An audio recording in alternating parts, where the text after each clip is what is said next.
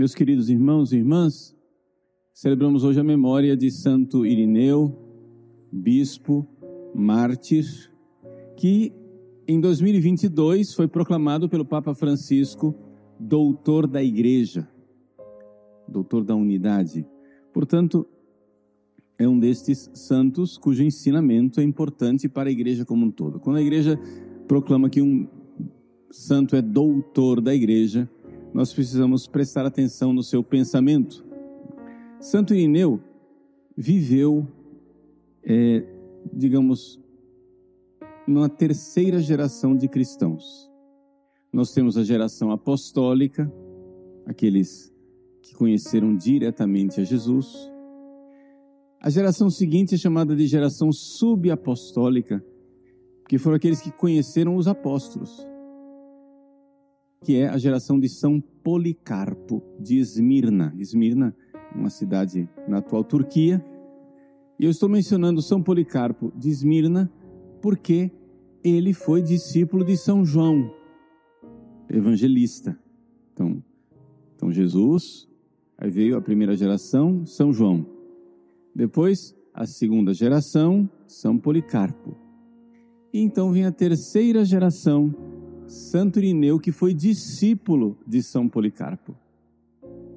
Essa terceira geração, ela recebeu um nome, um apelido assim de os padres apologistas, ou seja, os defensores da fé. Por quê?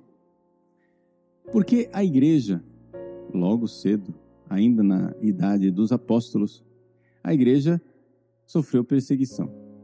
A perseguição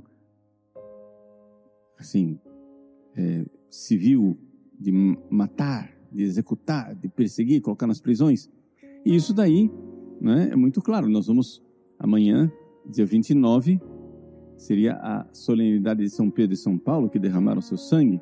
O próprio Santo Irineu de Lyon, estamos aqui vestidos de vermelho, ele derramou o seu sangue. E essa foi a grande dificuldade inicial da igreja. Mas, nesse segundo século, só para vocês se localizarem no templo, Santo Irineu nasceu mais ou menos né, no ano de 130. Morreu no final do século, então nós estamos aí por volta do ano 150, 160, 70, 80. Se localizar um pouco. E logo no início, teve uma coisa que quase acabou com a igreja. E não foi a perseguição, foi a heresia. Ou seja, o gnosticismo, o ensinamento de um cristianismo errado. A gnose não é exatamente uma heresia cristã, mas não vamos entrar nesses assuntos aqui que nos levaria longe. Não estou aqui para dar aula de história. O que interessa é a gente entender profundamente o seguinte: enquanto a igreja era martirizada e perseguida pelos imperadores romanos, ela resistia e ela verdadeiramente era a igreja dos mártires, dos santos. Os imperadores romanos, o que eles fizeram foi produzir mais santos, uma igreja mais forte, uma igreja com identidade mais clara. Mas aí, logo o diabo viu né, que o sangue dos mártires era semente de novos cristãos, como diz Tertuliano. Então o diabo mudou de estratégia. Parou de atacar a igreja desde fora e começou a atacar a igreja desde dentro, com a heresia. E aí sim, a coisa tornou-se muito perigosa. Aí sim, a igreja quase acabou. No segundo século, enquanto os mártires derramavam seu sangue, a igreja quase acabou. Com uma coisa chamada heresia. Por que quase acabou? Porque acontece o seguinte, gente. Vamos lá. A frase que eu repito até a exaustão. Ninguém ama o que não conhece. Se você se casa com uma mulher e depois você sofre de amnésia. Esquece quem é aquela mulher.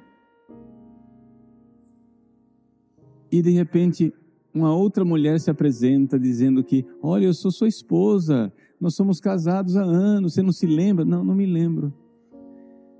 E você então começa a se comportar como esposo dela. Ora, acabou, o seu casamento acabou.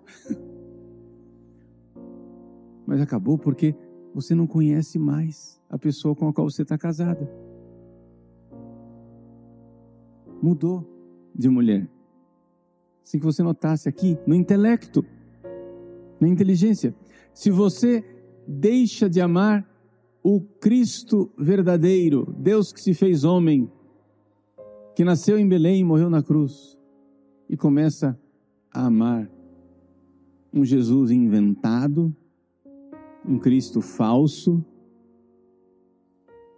acabou a religião, é outra. Ah, mas eu amo Jesus, sim, mas isso é outra coisa. Quem é Jesus de verdade?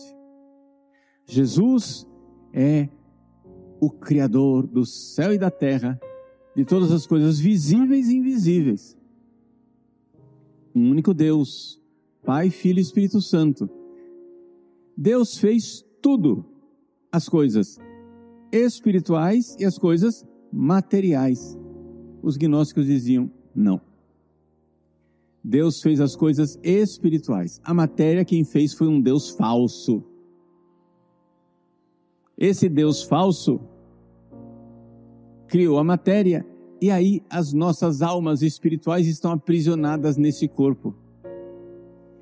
Portanto, a experiência fundamental do gnosticismo é uma experiência que muitas pessoas ainda têm hoje. Ainda hoje o gnosticismo, bem modificado, mas ainda a experiência do gnosticismo ainda causa problemas dentro da igreja. Dois mil anos depois. E qual é a experiência básica do gnosticismo? Eu estou aprisionado no mundo, esse mundo aqui é mal feito,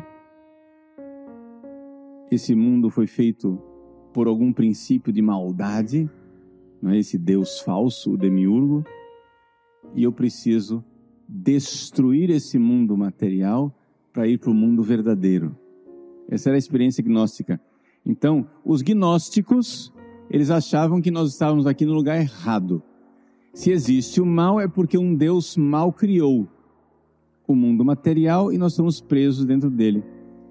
Vamos sair da teoria. Qual é a consequência prática disso? A consequência prática disso é a seguinte: número um, nós não somos culpados de nada. Enquanto o cristianismo nos diz, existe o mal, não foi Deus quem criou o mal. Deus é bom, Deus criou tudo bem, e se existe o mal, a culpa é nossa e de Satanás e seus demônios. Quem criou o mal? O mal não foi criado, o mal foi inventado. O mal é uma invenção, é uma atitude errada, desordenada, e nós precisamos sair dessa atitude e mudar de vida. Qual é a reação cristã diante do mal? Conversão. Um cristão, quando vê o negócio não está funcionando, o que é que ele faz? Um exame de consciência. E diz: opa, eu tenho que mudar. Os gnósticos não. A culpa não é minha. Eu estou aprisionado no mundo mal e a culpa é desse Deus aí que criou o mal. Isso era assim na época de Santo Irineu. Como é que é o gnosticismo hoje? O gnosticismo hoje continua basicamente a mesma coisa, só que agora secularizado. Ninguém fala mais de um Deus que criou um mundo mal. Ninguém fala mais de um demiurgo. Fala de sistemas, de cultura, de ideias. Quer ver? Você tem problemas sexuais. O que, é que faz um cristão? Faz exame de consciência, muda de vida. O que, que faz um gnóstico? Freud explica. Eu tenho problemas sexuais, mas é porque eu sou vítima. Ah, porque eu fui criado num sistema cristão, repressor, que reprime a sexualidade, eu preciso me livrar desses traumas, dessa neurose, dessa repressão, liberar geral e ser feliz. A culpa é sua? Não, a culpa é de um sistema que escravizou sua mente. Vamos usar a linguagem do, do filme antigo lá, é uma matrix. é um sistema ideológico que aprisiona você. Assim, para os gnósticos, as almas estavam presas dentro do corpo. Para os gnósticos modernos, as suas, a sua mente está aprisionada dentro de um sistema opressor do qual você tem que se livrar. É assim para os freudianos. É assim, por exemplo, para os existencialistas. Sartre, Heidegger, Companhia Limitada. Qual é o problema do mundo?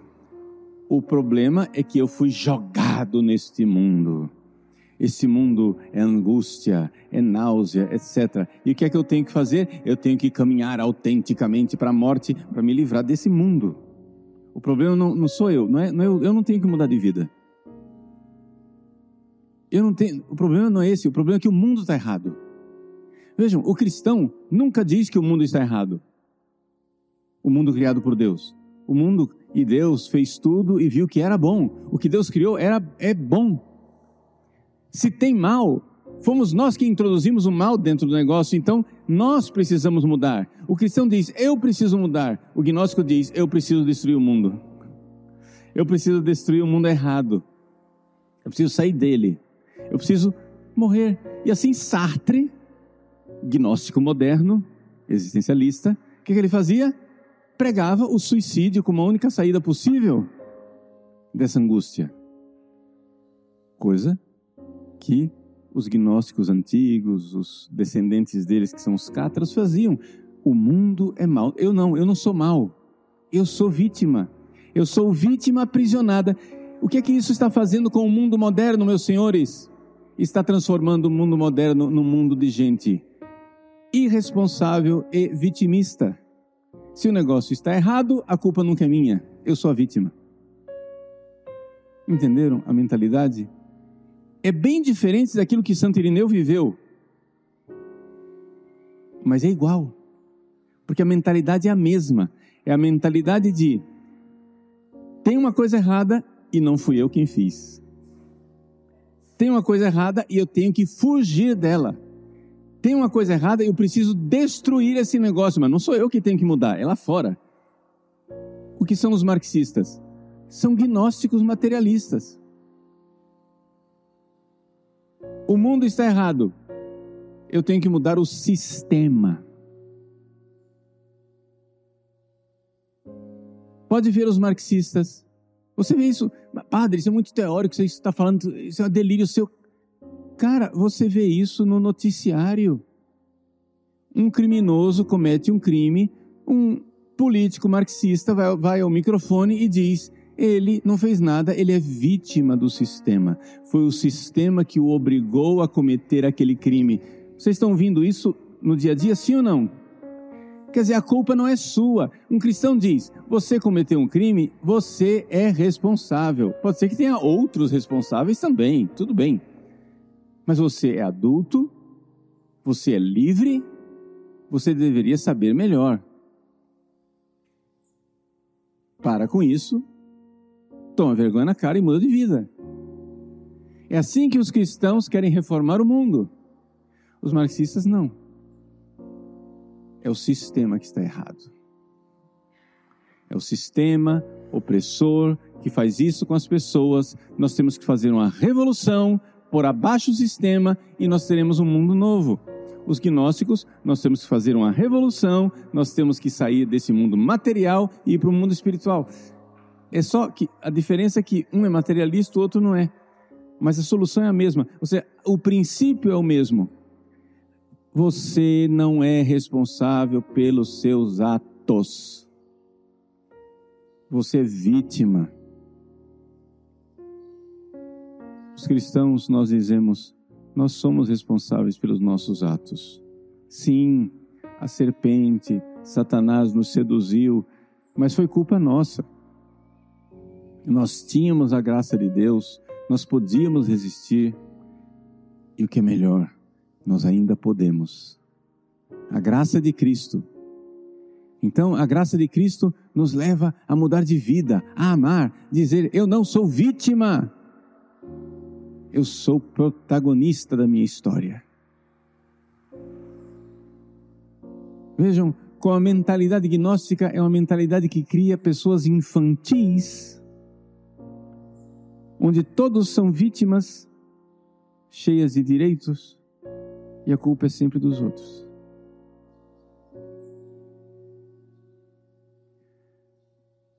Jesus, para os gnósticos, não é o Criador do mundo, do cosmos, o Logos que tudo criou.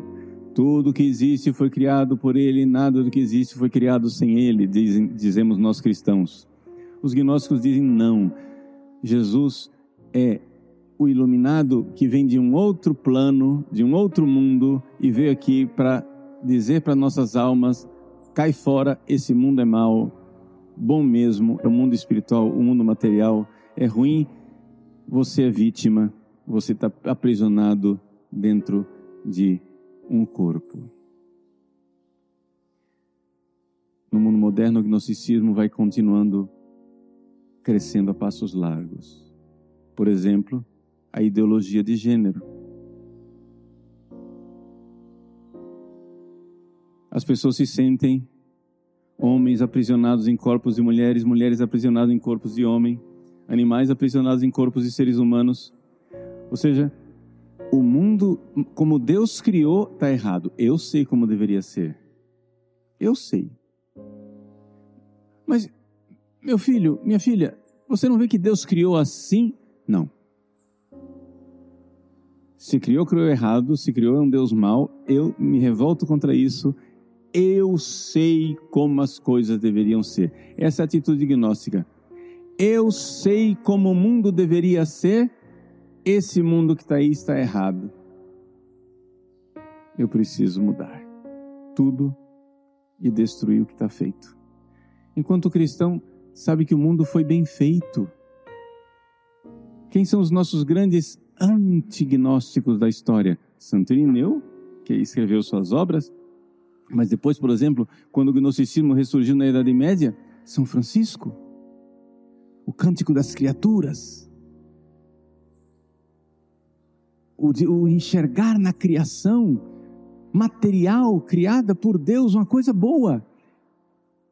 Era um remédio contra os cátaros gnósticos que, que achavam que o mundo material é ruim. E nós somos chamados hoje a cantar a beleza da criação.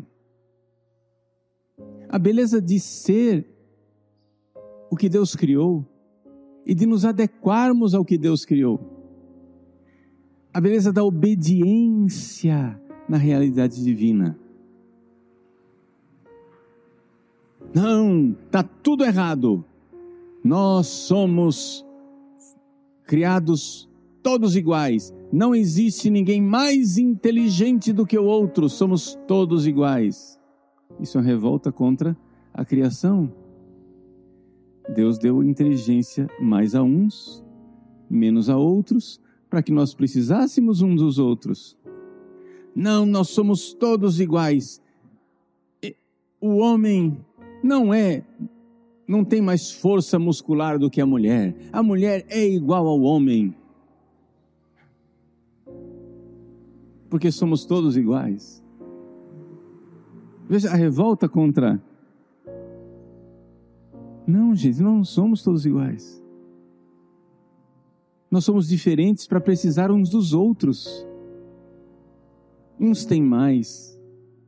As mulheres têm mais talento lidando com os relacionamentos pessoais, aquele jeitinho, aquela pedagogia, né? aquela diplomacia, aquele jeito de ser. O homem tem mais talento resolvendo problemas concretos, materialmente resolver as coisas, etc, etc. São somos diferentes. Somos diferentes. E nos completamos. Está entendendo? Deus fez as coisas diferentes para nós precisarmos uns dos outros. Deus fez as mãos diferente do rosto. Para o rosto precisar da mão para lavar a cara. Mas fez o rosto diferente da mão para o rosto poder enxergar para onde vai e a mão não sair se machucando por aí. Então, nós somos diferentes e nos ajudamos. Essa, a criação divina, a diversidade. Homem diferente de mulher, criança diferente de adulto, adulto diferente de ancião, culturas diferentes, jeitos de ver diferentes, possibilidades econômicas diferentes, talentos diferentes para nós precisarmos uns dos outros. Nós precisamos uns dos outros e Deus fez e fez as coisas boas. Agora, se você toma esta atitude soberba, que é de Lúcifer, que se senta no trono de Deus e diz: Deus fez tudo errado, eu sei como deveria ser.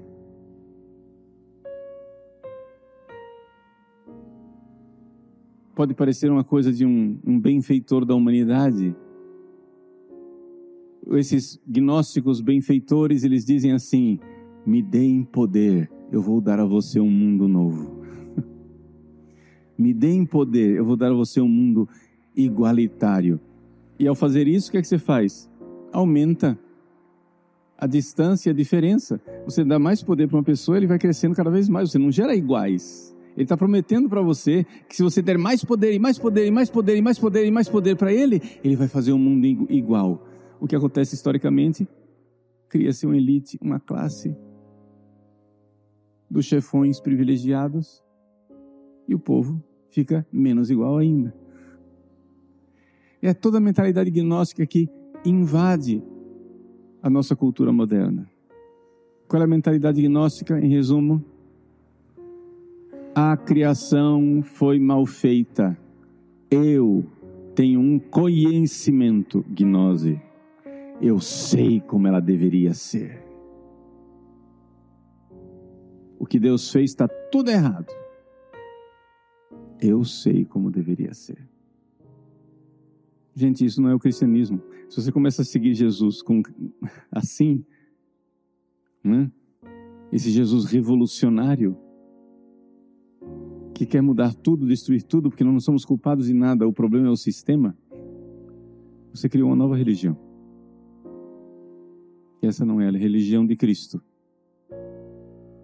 que é o Logos, Criador do universo, das coisas visíveis e invisíveis. A obediência, amar a realidade das coisas. O ato espiritual que todos nós precisamos fazer todos os dias é a aceitação da estrutura da realidade que Deus criou. Aceitar, eu tenho um corpo, eu preciso exercitá-lo, eu preciso dormir, eu preciso cuidar dele, me alimentar bem, mesmo que seja com ascética, com etc. Mas eu preciso, eu tenho um corpo, eu não sou anjo. Eu não estou aprisionado dentro do corpo. O corpo faz parte de mim, eu preciso cuidar dele. As, os meus limites, eu tenho que aceitá-los. Eu tenho que aceitar, por exemplo, meus limites. Eu não tenho cabelo. Ao sair no frio, eu preciso pôr um boné, senão eu vou pegar sinusite. Eu preciso aceitar os limites que a minha compleição física eu não tenho genética para desenvolver muito músculo, nunca tive. Então tem uma coisa mais pesada, eu preciso aceitar o serviço de um outro que me ajude. eu preciso aceitar o limite que existe uma coisa chamada envelhecimento. Eu não sou mais o jovenzinho, cheio de saúde. Então eu tenho 31 anos de padre. O que é vigário comigo para dizer Tiago tem 31 anos de vida, tem 32, né? Isso faz diferença no fim das contas das energias do dia. Eu tenho que aceitar. Deus fez assim. Ou pelo menos Deus permitiu que fosse assim. Os limites de cada um, os talentos de cada um. Deus me deu o talento de apreciar música, mas deu ao padre Marcos Vinícius o talento de fazer música. Ele é um pianista formado em música. Deus dá um talento para cada um. E nós, nessa diversidade, obedecendo à realidade de Deus, pare de se revoltar com o que você é. Aceite, se revolte contra os seus pecados, no sentido que você precisa dizer: opa, isso não, isso aqui não é, não é culpa de Deus, não. Isso aqui fui eu que inventei essa revolta aqui. Vou mudar. Aceite o que Deus fez em você, se responsabilize pelo que você fez de estrago nas coisas de Deus. Essa é a atitude cristã. A atitude gnóstica, se revoltar com o que Deus fez e dizer: a culpa não é minha, a culpa é dele. Vou destruir o que Deus fez. Todo mundo vê que é a religião colocada de ponta cabeça. E, no entanto, assim como esta atitude gnóstica maluca foi um perigo e quase acabou com a igreja. No século 2 e 3, ela continua dentro da igreja. Nossos maiores problemas não são os adversários que nos atacam desde fora, mas são as pessoas que deixaram de ser cristãs e não notaram, que continuam com a, que estão com a cabeça gnóstica, revoltada contra a criação, revoltada contra Deus, não querem obedecer à estrutura das coisas que Deus criou, não se responsabilizam pelos seus atos, pelos seus pecados. Eu sou vítima, não sou culpado de nada. O mundo é meu devedor, eu não tenho dever nenhum. Vamos fazer passeatas e marchas porque eu tenho direitos. Sim, tá, meu bem, mas quais são os seus deveres mesmo? Eu tenho direitos, eu tenho direitos. Tá, mas o que, que você vai oferecer para a sociedade? Quais são os seus deveres? O governo tem que me pagar tal coisa. Tá, e o que, que você vai pagar para o governo?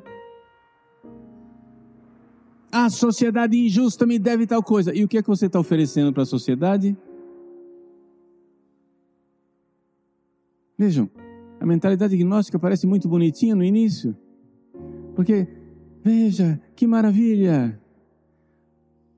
Existe um Deus mau que criou as coisas más e o Deus de misericórdia, onde tudo é lindo. Eu não sou responsável por nada, eu não preciso mudar de vida, porque Deus é muito engraçadinho, né? E bonzinho comigo. O que eu preciso fazer é destruir os outros. Bom, boa viagem, né? Acho que esse, esse trem, a última estação dele é no inferno. Não funciona, gente. Isso é uma revolta contra a criação e contra a ordem estabelecida por Deus. Santo Irineu de Lyon, rogai por nós.